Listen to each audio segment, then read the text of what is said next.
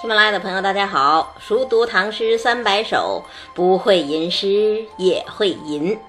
今天跟大家分享李白这四首《子夜吴歌》中最著名的一首《秋歌》。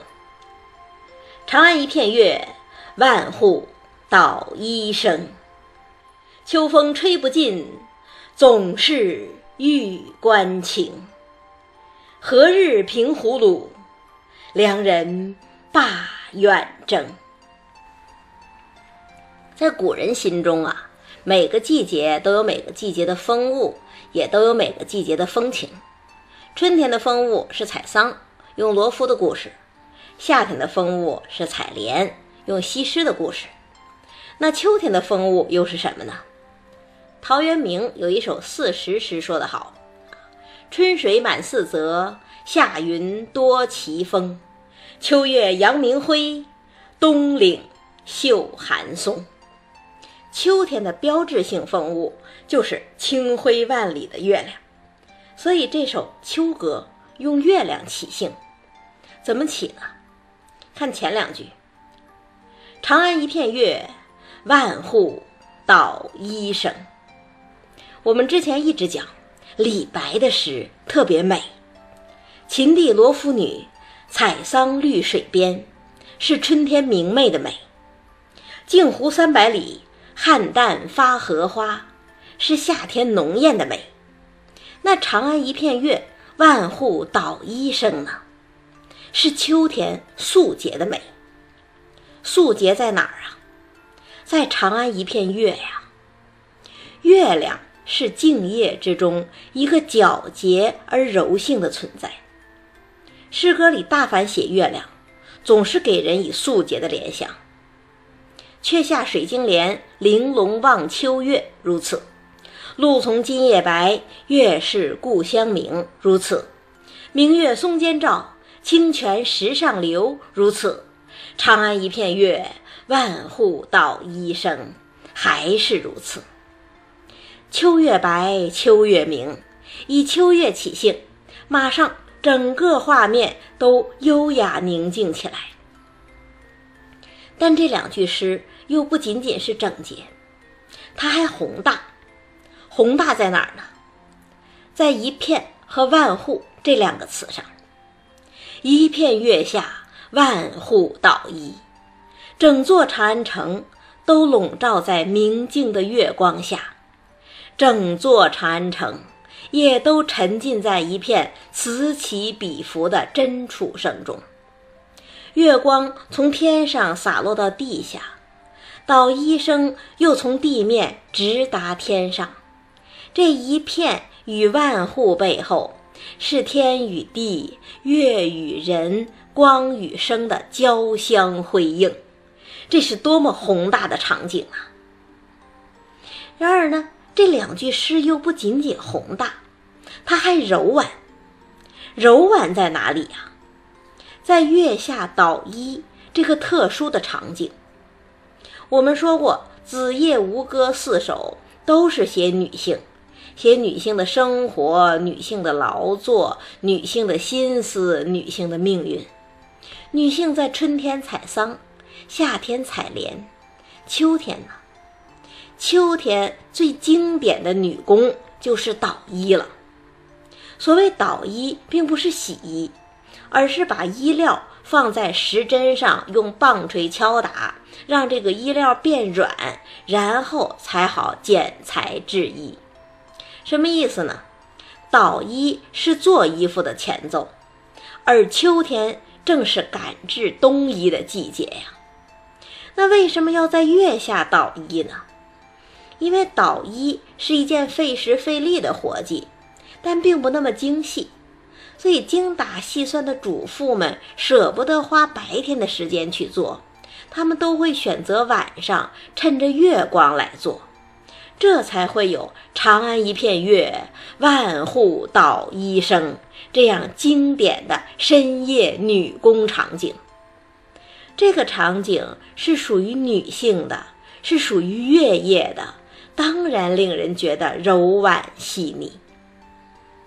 长安一片月，万户捣衣声。短短十个字，却那么富于季节的典型性，又那么素洁宏大而细腻，起得非常动人。长安一片月是秋色，万户捣衣声是秋声。那接下来呢？秋风吹不尽，总是玉关情。属于秋天的经典风物，不仅有秋色、秋声，还有那带着凉意的撩人愁似的飒飒秋风啊！秋风吹过长安城，它能吹走暑热，吹走落叶，却怎么也吹不尽思妇对玉门关外征夫的绵绵相思之情。这“玉关情”三字从哪儿来呀？其实不在这一句，它早就蕴含在前两句诗里头了。望月怀远是中国文学的大主题。起兴既然是长安一片月，那思妇怎能不想起隔千里兮共明月的丈夫呢？捣衣是制衣的前奏，要做冬衣了，思妇怎能不惦念身在塞外苦寒之地的丈夫呢？思妇身处长安城中，心却在玉门关外。她眼中看的是那轮同样高悬在丈夫头上的月亮，她手里倒的是即将穿在丈夫身上的寒衣，她眼里看的、手里倒的，不都是玉关情吗？这情似无时无刻不深藏在心头。此时被恼人的秋风一撩拨，就变得更深更浓了。它和秋月、秋声、秋风一起构成秋意，在长安城中低回不已，挥之不去。这就是秋风吹不尽，总是玉关情啊！这情意是何等的！深沉绵长啊！长安一片月，万户捣衣声，写景，景中含情。秋风吹不尽，总是玉关情。写情，情中有景。场景呢，则是从天上写到地下，又从长安城一直跨到玉门关。写的情景交融，浑然天成。按照王夫之《唐诗评选》的说法，是天壤间生成好句，被太白识得，一片神韵呐。所以有诗评家就讲，可以了，诗写到这里就够了。那到底够了没有呢？李白觉得还没有，他又加了两句。何日平胡虏，良人罢远征？什么时候国家才能平定胡虏，让我的良人、我的丈夫不再远征啊？这是什么呀？这是思妇的深沉喟叹，也是属于他们的边塞诗啊。说起唐朝的边塞诗，我们总是容易想起那些壮怀激烈的句子。其实，边塞的情怀不只有“少小虽非投笔吏，论功还欲请长缨”的壮志，不只有“城头铁骨声犹震，匣里金刀血未干”的激昂。还有牵衣顿足拦道哭，哭声直上干云霄的惨痛，以及可怜无定河边骨，犹是春归梦里人的凄艳。没有前者，唐诗就没了风骨；但是没有后者，唐诗也就没了良心。那何日平胡虏？良人罢远征，又是一种怎样的情谊呢？它和前头我们说的都不一样。他当然不是好战的，但是呢，他也并非绝对意义上的反战。他表达的是一种更加温柔敦厚的感情。葫芦是要平定的，那是国家的大义；良人也是要回家的，那是个人的情谊。这长安的思妇啊，既顾大局，又重情义，所以才会在这秋风凉、秋月明的秋夜之中，发出这样的喟叹：“何日平胡虏，良人罢远征。”说到这里头，诸位觉得这两句诗有没有必要？太有必要了。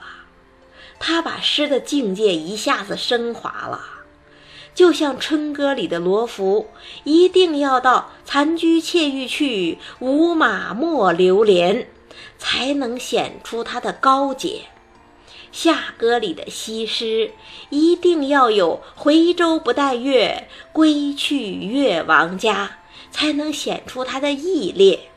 同样，秋歌里的长安思妇，也一定要到。何日平胡虏，良人罢远征，才能彰显出他的家国深情，让这首诗显得格外打动人心。我们开始的时候讲，这首秋歌在《子夜吴歌》中名气最大，评价最高。为什么？除了它前四句浑然天成之外，还因为。它和春歌、夏歌都不一样，它不是写哪一个女子，而是塑造了长安思妇的整体形象。她们朴实无华，她们情深意重，她们与国休戚。她们不是罗浮和西施那样的美女，但是它们代表着人类更普遍的生活和情感，像月光一样。清辉万里，抚慰着千古人心。